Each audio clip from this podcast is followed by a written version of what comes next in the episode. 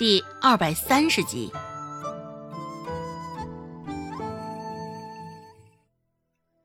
孟婆子也丝毫没有退让，依旧咬着牙拦在前头。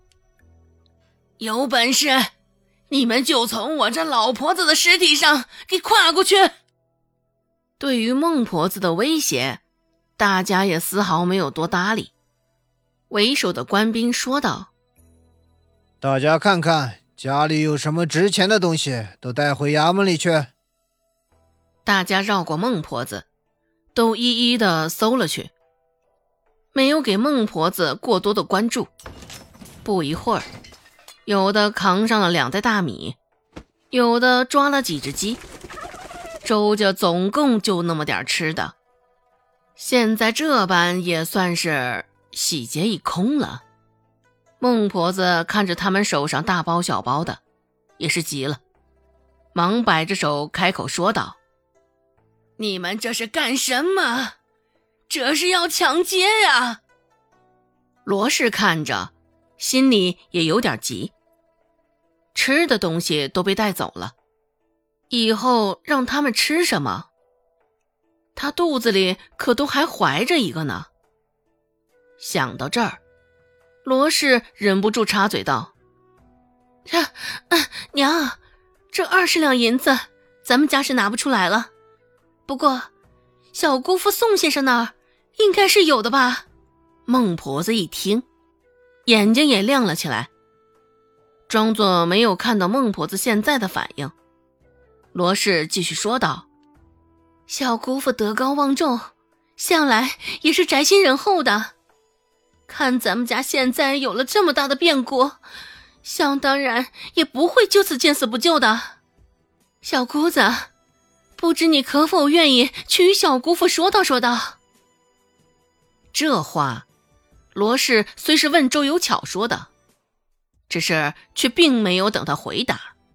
不多时，罗氏转过头，又继续开口说道：“各位关大哥，你们能否再多宽容几天？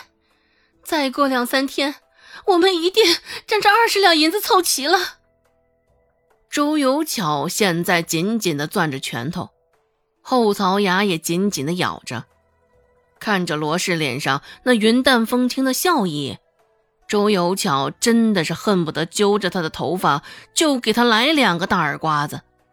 虽说心里素来不喜欢这个罗氏，只是不得不说，罗氏现在说的这番话，是恰恰说到了孟婆子的心坎上。孟婆子也急忙开口道：“对对对，再给我们几天时间，这二十两银子一定能凑齐了。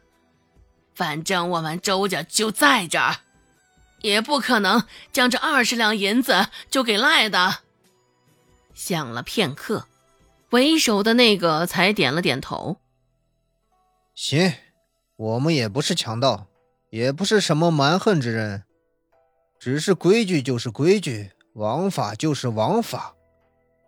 那就再多给你们三天时间，三天后可一定要将二十两赔偿金给准备好了。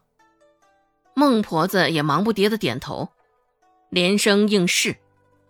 见状，几个官兵这才放下手上的那些吃食，出了周家的院子。见他们的背影消失后。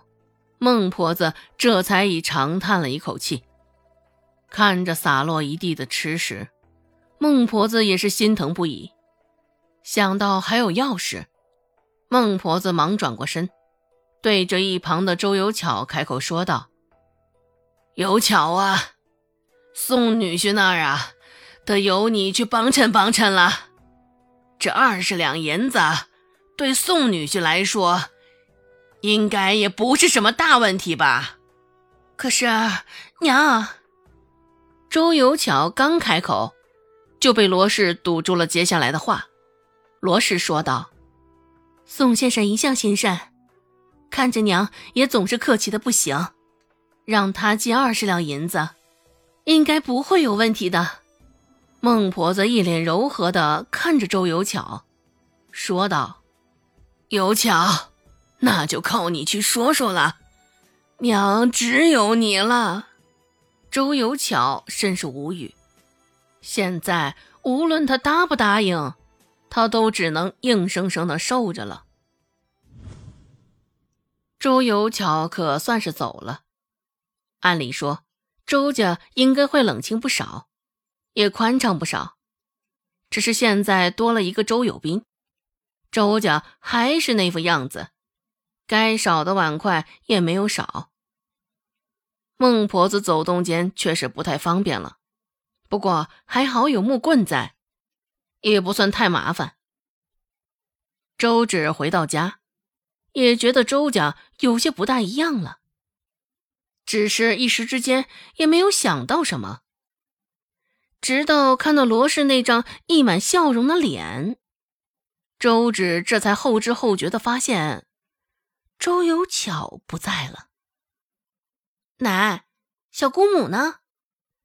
周芷下意识的问道：“孟婆子头都没有抬一下，应和道：‘嗯，你小姑母忙着去给你大伯家擦屁股了。’孟婆子说话的神色淡淡的，语气也是淡淡的，在她眼里，这二十两银子已经与她没有任何关系了。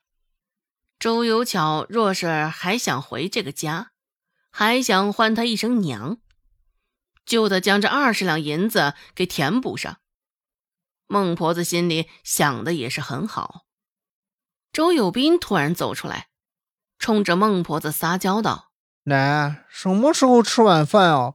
我我肚子饿坏了。”与孟婆子向来不怎么亲，只是现在处境不一般，住在这儿，还是得看孟婆子的脸色。